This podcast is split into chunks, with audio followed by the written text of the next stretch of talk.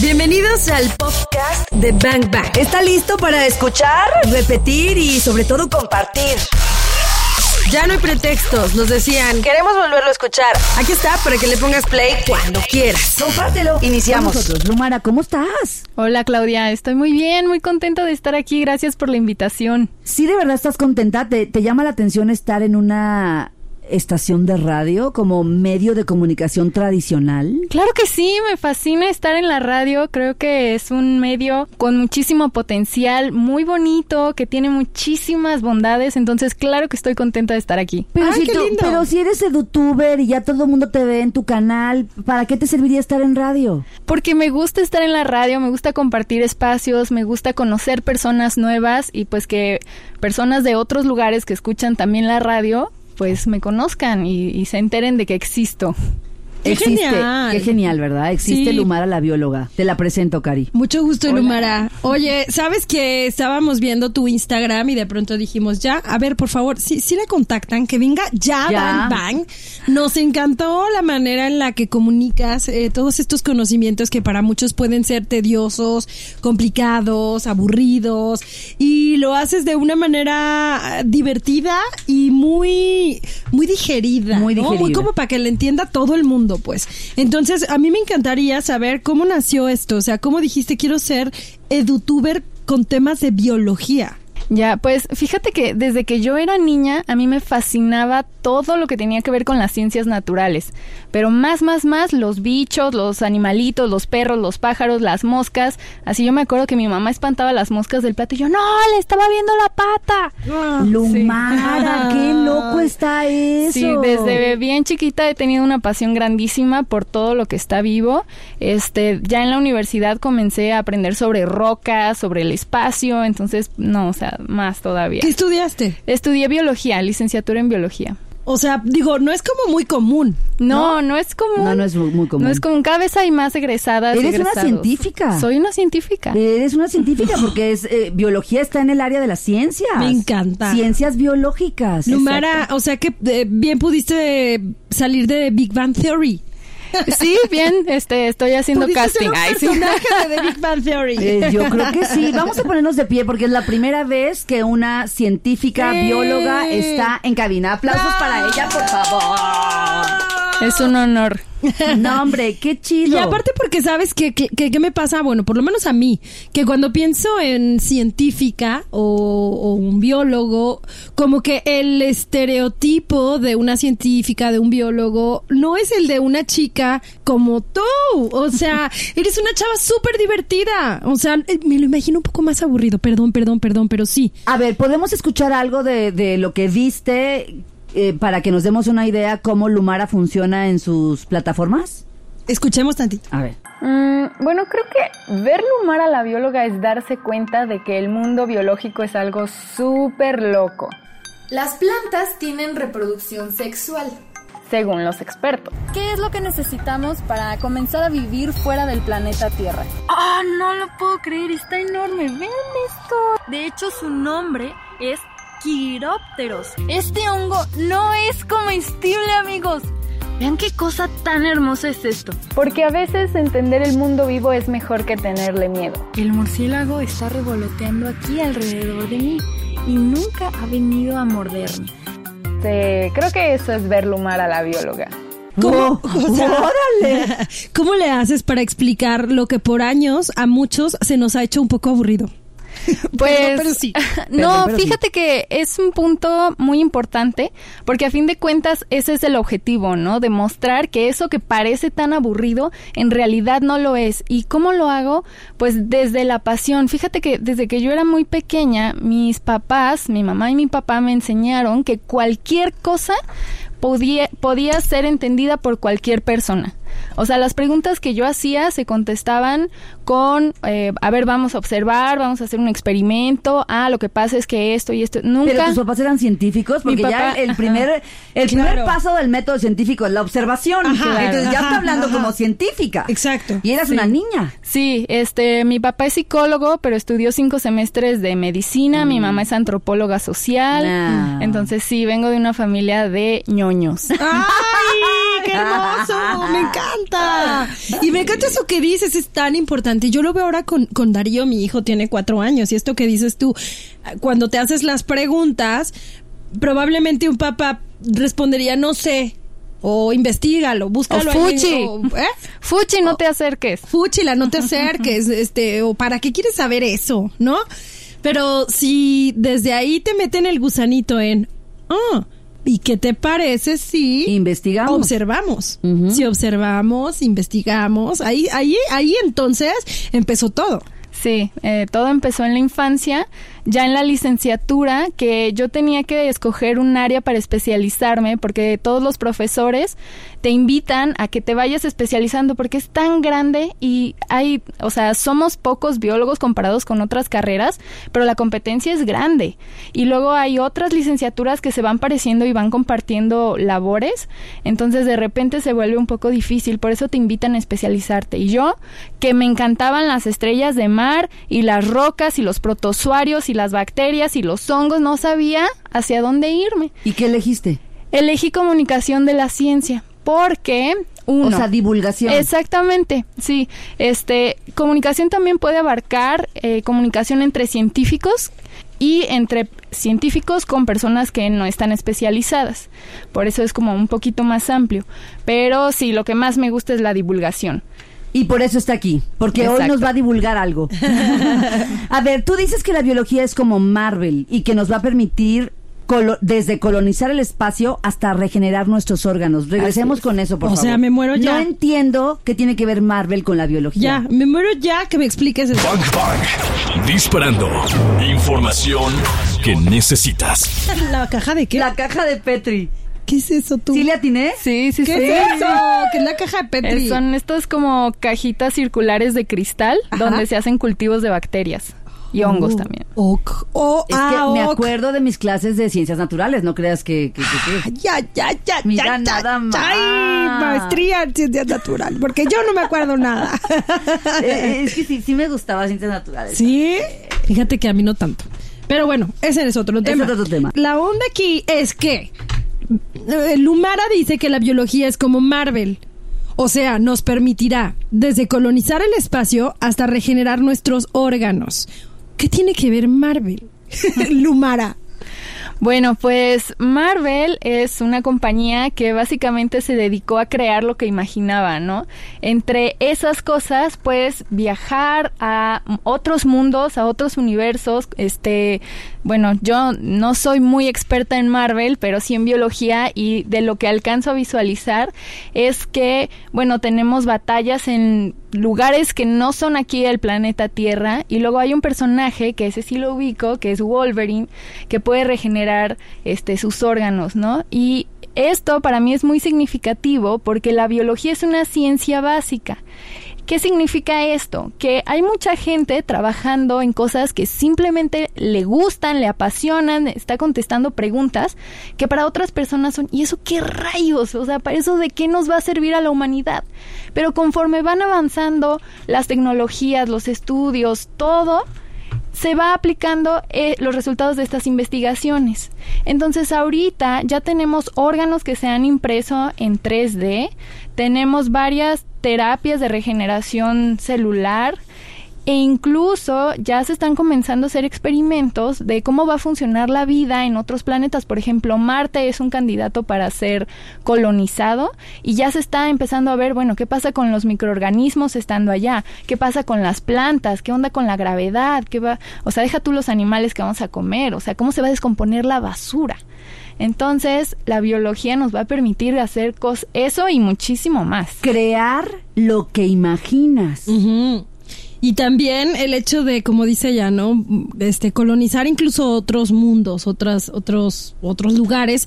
Pero ahorita que estaba ya hablando de la biología, pensaba en cómo nosotros y nosotros mismos, a través del conocimiento de la biología, podemos darnos cuenta que somos el universo entero para las miles de millones de bacterias que tenemos adentro. Y entonces nosotros mismos estamos, pues, pues colonizados por bacterias. Exactamente, sí, sí, sí. Este está un poco debatido de cuántas eh, células bacterianas tenemos en proporción a células humanas, pero sí hay una buena, buena proporción de... Nos hablaban, ¿te acuerdas? De un kilo y algo de un bacterias. kilo de bacterias. Depende en un poco de tu edad, de tu peso, Mm. de... Y que este, estábamos, o sea, que teníamos más bacterias que células. Sí. Estábamos hablando de lo- del microbioma. Sí, exactamente, sí. Este, sí puede haber momentos en la vida en que tenemos más bacterias importantes para nosotros, no es que estemos infectados Claro. y No, nos no, vayamos no, a morir, sino importantes para vivir incluso que células de persona. Órale. Wow, Lumarita, te vamos a estar, pues, te vamos a estar extrayendo todo lo que hay en tu cabeza.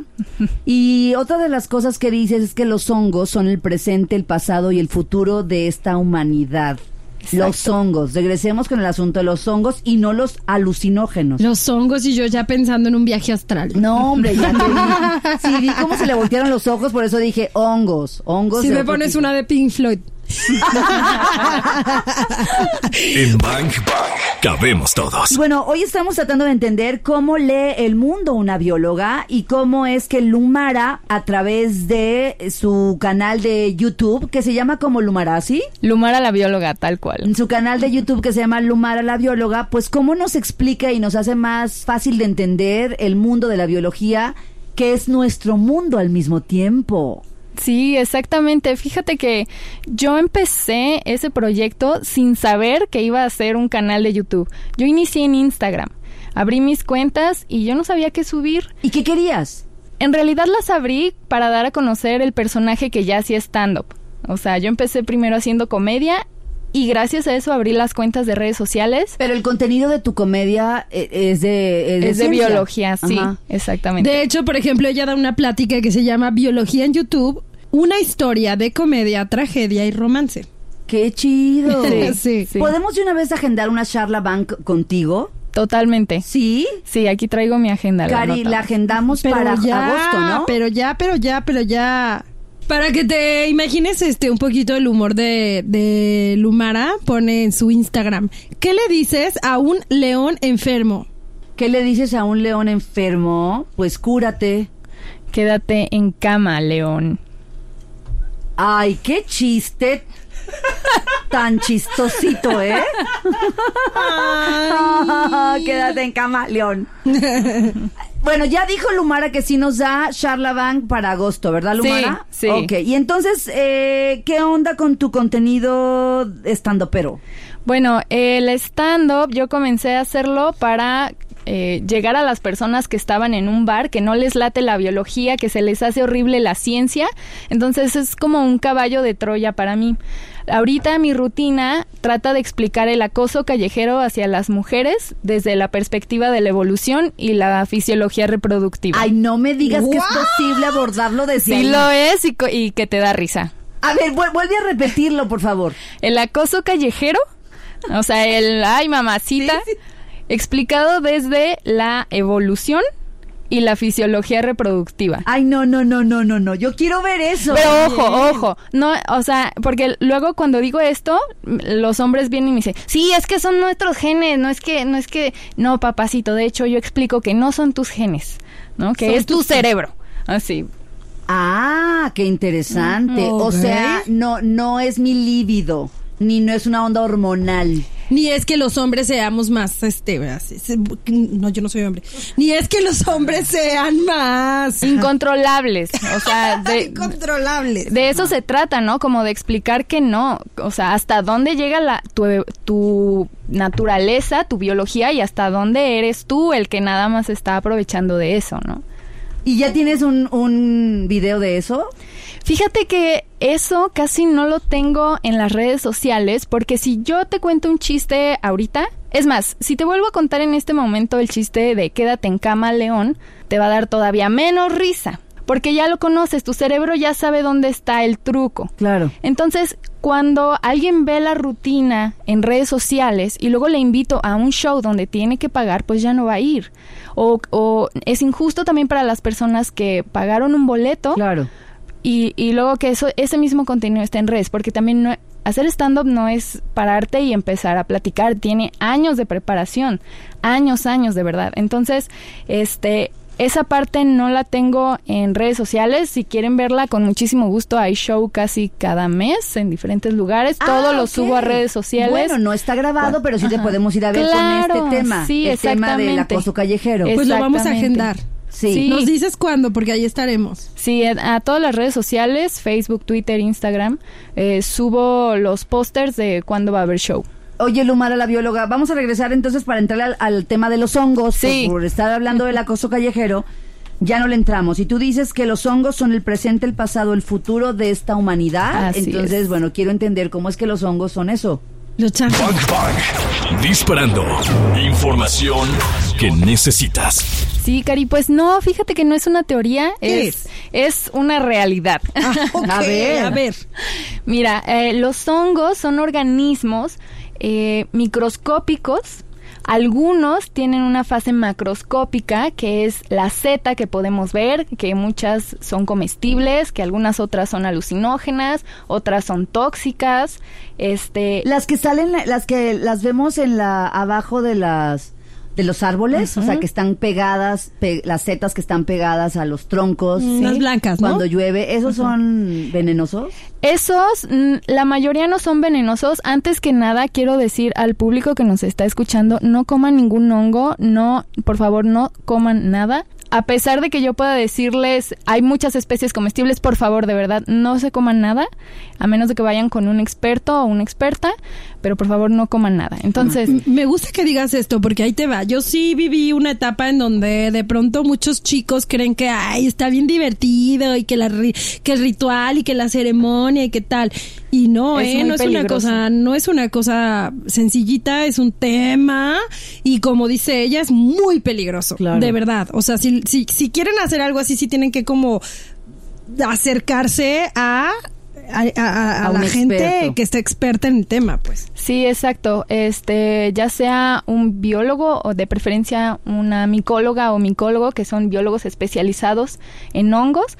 También a veces hay eh, salidas a campo con lo- personas locales que se dedican a la colecta de hongos para vender y para consumir. Entonces, es en, en esas personas podemos confiar más. Pero si ahí vi una foto del hongo loco y ya quiero ir a buscarlo, no. O, ay, Lumara dijo que este hongo era comestible, por favor, no, no, no, no. Porque coman. aparte luego hay muchos hongos que se parecen, ¿no? Exactamente, Que tienen como exactamente. características muy, muy similares. El, el color de la espora es lo que te dice si es el venenoso o el bueno. Entonces, o sea, está muy difícil saber. Entonces, bueno, los hongos que crecen sobre los árboles, la mayoría se llaman ganoderma y esos incluso tienen propiedades medicinales, antitumorales. Yo tengo compañeros biólogos que extraen la sustancia activa y la venden como un compuesto preventivo. ¡Guau! Wow. Sí. ¿Y por qué dices que los hongos son el presente, el pasado y el future de la humanidad? Mira, eh, son el pasado porque sin los hongos no hubiera, la vida no hubiera podido haber colonizado el continente. Los hongos le ayudaron a las plantas a poder consumir los nutrientes de la tierra y así poder crecer. Después los hongos fueron capaces de destruir la madera muerta. Antes los troncos no se deshacían y todo, todo, todo el carbono se quedaba en este planeta. Había muchísimo oxígeno por lo mismo y había, y por lo mismo, artrópodos gigantes, como cucarachas gigantes, alacranes gigantes, hasta que los hongos fueron capaces de romper esos enlaces químicos, todo eso cambió. Son el presente porque comemos muchísimas cosas que están hechas con hongos, como el queso, como el pan, como la cerveza, que es una levadura. Nuestra dieta está riquísima en hongos, hay este champiñones, portobelos, eh, incluso a algunos se les olvida el huitlacoche, que es muy importante en la dieta prehispánica. Eh, ya comienza a haber biodiesel producido con hongos. Wow. Y son el futuro también porque cada vez más se utilizan para hacer materiales nuevos. Ya existe cuero como piel de animal, pero hecha con hongos. Se utilizan para hacer empaques que van a sustituir al unicel, para hacer incluso muebles. Y bueno, en la dieta cada vez se desarrollan más este, recetas y nuevas formas de producir y consumir hongos. Entonces son el presente, son el pasado y son el futuro. Clarísimo. Ay, se me antojó una pasta con este, con este hongo que le ponen, ¿cómo se Trufa. llama? ¿Mande? Con trufa. Con trufa. Vamos por una. Vamos por una inmediatamente. Son carísimas. Lumara, Lumara, ya regresamos contigo. Oh, bueno, Lumara es bióloga, es estandopera, edutuber, speaker, divulgadora de la ciencia y bueno, uno de tus de tus grandes compromisos es hacernos fácil el tema de la biología y ponerlo al alcance de todos, supongo, ¿no? Sí, así es. Oye, ya que ya que regresemos, me encantaría que nos hablaras de eh, se habla y, se ve pues que existe una crisis ambiental. ¿Tú qué opinas de esto eh, desde la perspectiva de la biología? ¿Existe una crisis ambiental? Y si sí, ¿Tú crees que los seres humanos somos los absolutos responsables? Disparando. Información que necesitas. Y bueno, Cari le preguntaba qué onda con la crisis ambiental. A ver, Lumara, de la crisis ambiental se habla muchísimo. Sí. Incluso leía hace un par de días que la misma ONU le, le aseguraba al planeta solamente 50 años más y that's it, se acabó. ¿Viste esa nota? Sí, son, me parece, 30 años hasta el 2050. Ah, o sea, bueno, dije yo 50 años por el 2050 tiene razón. Pero a ver, de verdad, empecé a leer y después ya no quise leer y luego dije, mejor sí leo o mejor no leo. Ni te enseño la cara que puse cuando Finalmente sí leí la nota y me pareció que faltaba mucha más información. O sea, estaba demasiado light para decir en 30 años se acaba este universo. ¿Qué onda con eso, Lumara? Sí, fíjate que eh, justamente tenemos un video platicando de eso, unos compañeros que se llaman Planeteando y yo, y existen varios eh, síntomas que nos pueden decir cómo estamos, ¿no? Uno es la extinción de especies y vemos que vamos súper mal. Sí. Y no solo porque hemos visto una pérdida de alrededor del 1% de las especies que vivían desde hace un par de siglos, sino que estas son las especies que sabemos que ya se extinguieron. Hay un montón que ni siquiera se han descubierto. No sabemos cómo está el estado de esas especies. Otras son los grados de cambios de temperatura. Entonces, de repente podemos decir, bueno, o sea, sube un grado de 30 a 31, wow. la, la cosa es que sea un grado en promedio, porque eso ah, es calentar o sea, un grado todo el planeta y tiene consecuencias muy, muy, muy dramáticas. Eh, incluso eh, o sea, no vamos a ver un calentamiento total. Hay, lugares que se van a enfriar más, pero eh, el derretimiento de los hielos, todo eso va a ser cambios muy, muy graves. Ahora, las personas somos responsables porque también está el debate abierto y muchos dicen, bueno, es que el planeta ha tenido varias temperaturas. Por ejemplo, hemos tenido etapas geológicas donde era mucho más caliente que ahorita 5 grados y había una productividad de biomasa increíble, o sea, aquí era el Edén. ¿Qué pasa? Que las especies se van adaptando. La diferencia es que ahorita está haciendo un cambio muy drástico, en muy corto tiempo, y no nos está dando tiempo de adaptarnos. Y eso también nos asusta porque como especie, los seres humanos tampoco, o sea, también estamos en un riesgo. Muchas, muchas especies, probablemente haya quienes sobrevivan, pero pues, o sea, no es algo sencillo. Y lo vemos, lo vemos claramente, creo que desde nuestro, desde nuestra trinchera, ¿no? No, no sé, Clau, por ejemplo, ¿tú cuántos años llevas viviendo en Guadalajara? Cinco años y medio. No sé si te has fijado, de cinco años y medio para acá y, sí se ha notado. El clima de Guadalajara se ha transformado. De hecho, e, esta temporada de lluvias, digo, ¿y la lluvia dónde está? Y, y Guadalajara no era una ciudad tan caliente. ¿No? Y de pronto ahora ya vivimos con, ¿qué onda? Ahora hace mucho calor, en la mañana amanece nubladito, en la tarde llueve, luego no, no luego no ha llovido como tiene que llover, o sea, sí lo vemos cada quien en, su en su, en su rancho, pues. Claro, esa es la responsabilidad de la que hablabas. Sí, eh, también lo estamos viendo, digo, quizá todavía no llega, pero el cambio climático va a afectar en la producción de bebidas como la cerveza. En el consumo de alimentos, por ejemplo, no sé si sabían... A ver, Lumara, ¿por qué hablas tanto de la cerveza? Que los hongos en la cerveza, que va a afectar la temperatura de las Porque me gusta la cerveza. Porque más cerveza para la cabeza. exacto, Está preocupadísima por, los, por la temperatura de la chela. Pues yo también, oye. Oye, sí, es, este, temperatura ideal para la cerveza. Sí, sí, sí, sí, que la cerveza no me la toquen los hongos ni nadie, por favor. Ah, no, pues está hecha de hongos, ¿verdad? Sí, este, los hongos ayudan a hacerla. Entonces, o sea, en nuestra dieta lo vamos a ver reflejado. El atún es una especie en peligro de extinción. Y pues, o sea, me muero. ¿Por qué me volteas a ver? Porque amo el atún, ¿verdad? Pues si luego que vamos a comer. Sí. sí. De hecho, ya hay ¿cómo se llaman estos, estas granjas? atuneras en el océano donde se está produciendo, el hombre está produciendo atún. Pero es dificilísimo porque la talla de un atún es, o sea, un atún es un pez grandísimo del tamaño casi de un tiburón. Entonces, o sea, tener una granja de atunes, sí sé que hay, pero es muy difícil, muy, muy difícil teniendo tanto océano, tanto mar, Dios. Exacto. Porque somos así. Exacto, de repente creemos que el océano nos va a abastecer por siempre, pero no, o sea, también nos lo estamos llevando entre las patas. ¿Qué no nos estamos llevando entre las patas? Dime tú. Que no. Vean esas granjas, son unos círculos divinos que están en el océano, justamente están en el océano Pacífico, acá en, en la zona de Baja California, donde está una de las mejores escuelas de biología, que tú eres una bióloga. No eres bióloga marina, pero eres una bióloga que le sabe ese asunto. Ok, vamos a regresar para, pues dinos, ¿qué es lo que tendríamos que hacer para revertir esta crisis ambiental, señorita bióloga? ¿Qué podemos poner desde nuestro desde nuestra trinchera? Lo de los popotes, ¿sirve de algo realmente? Cari Torres y Claudia Franco. Bang, bang. ¿Estás listo? Ahora, desde la objetividad de la biología ¿Qué podemos hacer? ¿Qué podemos aportar cada uno de nosotros? Por ejemplo, acciones, no sé, como no usar popote o popotes de aluminio o, de, maíz. o de maíz o de ¿qué, ¿qué, hacemos? Sí, mira, Cari, el tema de los popotes se ha hablado muchísimo. Los popotes lo que tienen es que es una vida útil muy corta. Entonces, todo lo que daña al ambiente desde la producción hasta el desecho para lo que lo vas a utilizar, por eso la campaña está tan grande. Desde mi, perspectiva, y también hay muchos estudios que hablan de ello, es lo primero una vida de menos consumo.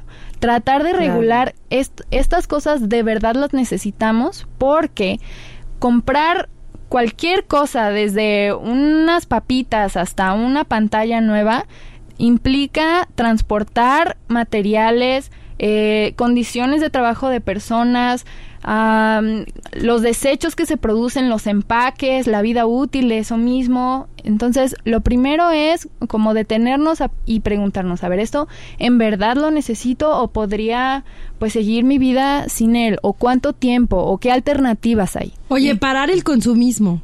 Exactamente, exactamente. Que, ahorita tenemos consumismo exacerbado en todo. Pero además, fíjate hasta dónde está nuestra responsabilidad. Las dos industrias más contaminantes de este mundo son la industria de la carne y la industria de la ropa. Exactamente. ¿Quién consume carne? Los humanos. ¿Quién tiene el closet lleno? Los humanos. Karina. Entonces, yo dije humanos. Ah, bueno. Entonces, ojo con eso. Son las dos industrias más contaminantes de este universo.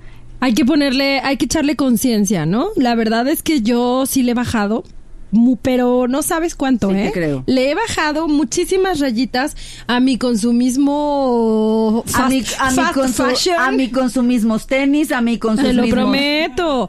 O sea, porque sí, sí creo que hay que ser, hacernos responsables y, y qué bonito y qué padre que existan tiendas que te dan a 99 pesos la, la prenda, pero por favor, si no la necesitas en ese momento, piénsalo y también está bien padre que busques cuestiones como mucho más básicas que puedas usar por mucho más tiempo y así detengas esta ola de consumismo y esta ola de eh, inmediatez y de desechar inmediatamente las cosas. Lo dijo Lumara, el consumo, ¿no? Exacto. La segunda, eh, como el segundo punto en que nosotros somos responsables y podemos disminuir este impacto que tenemos es el transporte.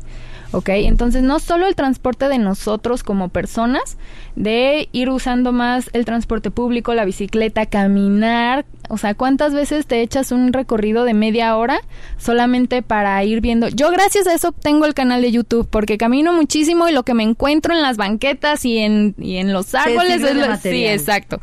Pero pues sí veo que de repente vamos perdiendo esa práctica, ¿no? De caminar. A ver, pero fíjense muy bien, aquí hagamos una reflexión en serio.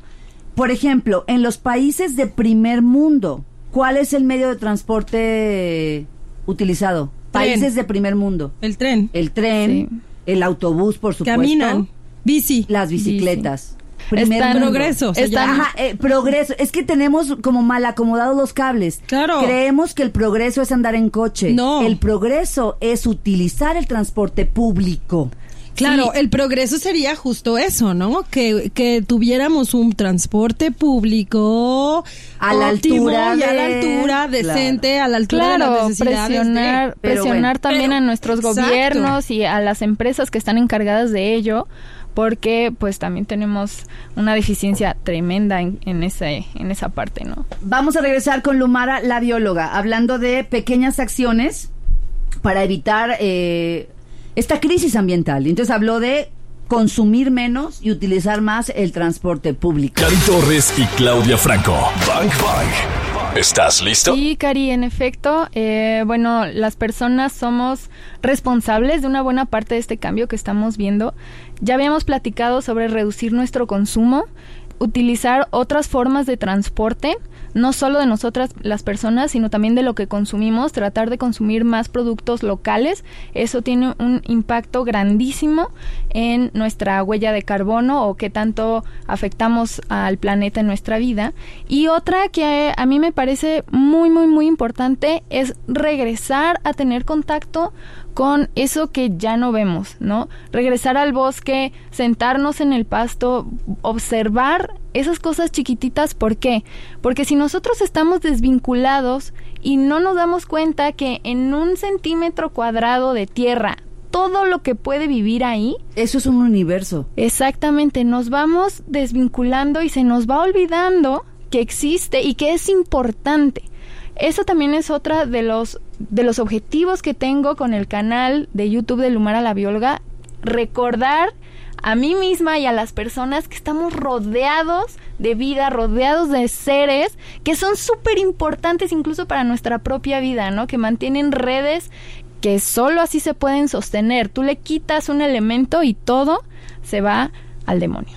Me gusta esto y me gusta pensar en que nosotros como adultos podemos eh, tomar conciencia de esto que está diciendo Lumara y compartírselo o inculcárselo a los más pequeños. A las nuevas es decir, es decir, eh, el caracol que de pronto se encuentra en mi sala, ¿no? en cada ramita lleva una flor. Ajá. Y vas por ahí, ¿verdad? Exacto. Gracias. Este, el caracol que de pronto llegó a visitar la casa, ¿no? Me acaba de pasar eso la, la semana pasada. Estaba abrimos la puerta y estaba una, un caracolito y una tijerilla así y entonces las ve Darío, mi hijo de cuatro años, volvemos, y me dice, ¿qué hacemos? ¿La sacamos? Pero como impactado, ¿no? Y entonces le dije, no, a ver, vamos a platicar con el señor Caracol. Y, lo mandamos al jardín. Y lo, ajá, y ya lo, despegamos porque se pegan y fue una aventura y así. Pero es como, hey, respeta al señor Caracol, a la señora este, tijerilla. ¿no? Sí, exacto. También todas las especies vegetales, de repente estamos hartos de nuestro árbol que nos está levantando la banqueta o que nos tira muchísimas hojas, pero ¿qué función está cumpliendo ese árbol ahí, no? También hay que tener mucho cuidado porque decimos, ay, yo voy a liberar a todos mis pececitos que tengo para que sean libres y eso también es muy peligroso. Entonces hay que informarse muy bien, hay que eh, saber qué sí podemos hacer, qué no podemos hacer y confiar ahora sí que en las personas de ciencia que tienen ya, ya un... Como Lumara. Exactamente, bueno, o sea... Pues sí, hay que decirlo. Sí, o sea, no solo soy yo, hay muchas personas que están comunicando lo que están haciendo em, información importante que como ciudadanas y ciudadanos necesitamos para tomar nuestras decisiones. Creo que dijiste algo bien importante, conciencia.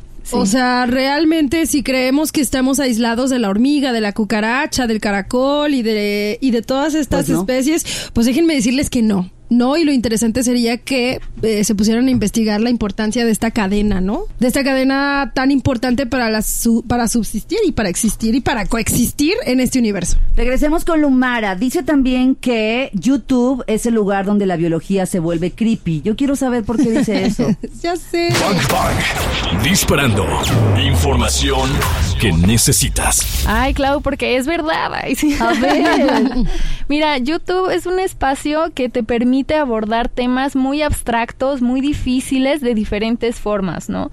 Desde meter una animación, desde tomar una foto que te muestra y te ejemplifica lo que está pasando. Para empezar, la biología es algo súper creepy siempre nos la enseñaron como algo súper aburrido, como la célula y el núcleo y el ADN, pero si tú entiendes las entrañas de todo eso, es una cosa loquísima. ¿Qué me dirías si te dijera que las flores son el aparato reproductivo de las plantas?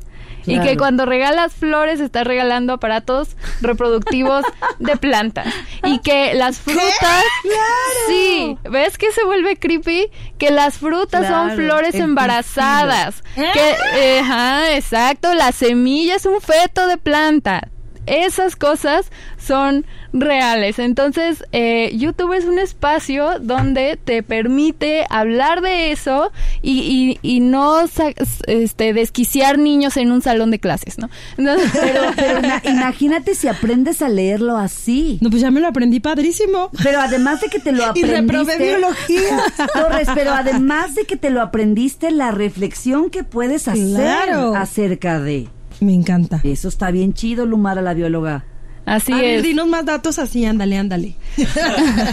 Dime más datos creepy, me gusta. Bueno, a ver, vamos con otro de hongos a porque... Ver, a ver, a ver, a ver, a ver, Lumara, la bióloga. ¿Y tú qué piensas de que las células también se alimentan de la energía de nuestros pensamientos? Ah, eso es un tema bien interesante, Clau, porque sí hay un efecto de nuestro estado de ánimo y las hormonas que liberamos dependiendo de nuestros pensamientos, pero también eso puede prestarse para charlatanería y para que estés pagando este tratamientos que, que no te están sirviendo en realidad o incluso culpar a pacientes. De repente hay enfermedades que eh, nos enteramos por cadenas de PowerPoint o de Facebook o de WhatsApp que con la risa se curó este paciente de cáncer. Bueno, o sea, si tú cambias tu estilo de vida y dejas de lado el estrés y todo eso, claro que tu organismo va a cambiar. Claro. Pero eso también se presta muchísimo a pseudociencias y engaños de la gente. Entonces, eso sí hay que tener muchísimo cuidado. Sí hay un efecto de este nuestro estado de ánimo, nuestra salud, pero pues tampoco es magia.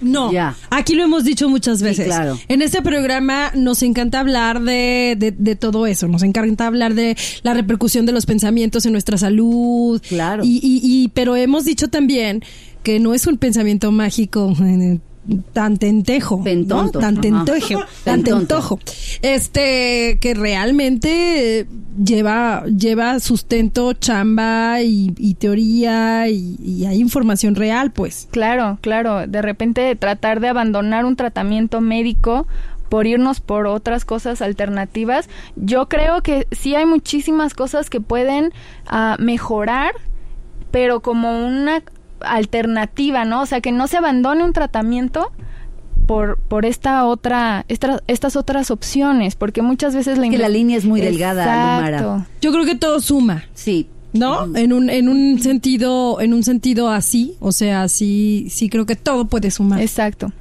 Muy bien, pues ya está, Lumara. Qué placer haberte tenido. El gusto es mío. En cabina. Oye, me encanta esto de confía en las palabras de una bióloga hashtag edutuber. ¿Por qué? ¿Cómo es eso? Claro, mira, este, los edutubers somos personas que hacemos eh, comunicación de la ciencia y educación a través de YouTube. La diferencia entre un edutuber y un youtuber eh, de entretenimiento es que un edutuber estudia muchísimo antes de sacar su material y te pone todas las ligas y, y, todas las referencias que utilizó para generar su video. Entonces, si te lo está diciendo una persona que preparó así de bien, quizá no es real, porque bueno, que es real, la verdad es que toda lo, lo que sabemos ha cambiado a lo largo de la historia, pero está sustentado con algo y tú puedes ir a revisar esas fuentes, ¿no? Entonces, eh, eso es como una invitación a consumir los contenidos edutubers. Si ustedes ponen en cualquier red social hashtag edutuber, van a encontrar muchísimas cosas porque también somos personas interesadas en entretener, que no sea como la clase de matemáticas, este, no, sino que de verdad pases un buen rato escuchando y consumiendo ese contenido, ¿no? Porque pues está, la verdad es que la pasamos súper bien. Ese es el famoso equilibrio que debe de existir entre el qué te voy a decir y cómo, te lo voy a decir. Entonces, mi querida Lumara, tiene un buen qué, te va a decir, y tiene un excelente cómo te lo digo. Por eso hace magia en sus videos, en YouTube, en su canal, que se llama Lumara la Bióloga.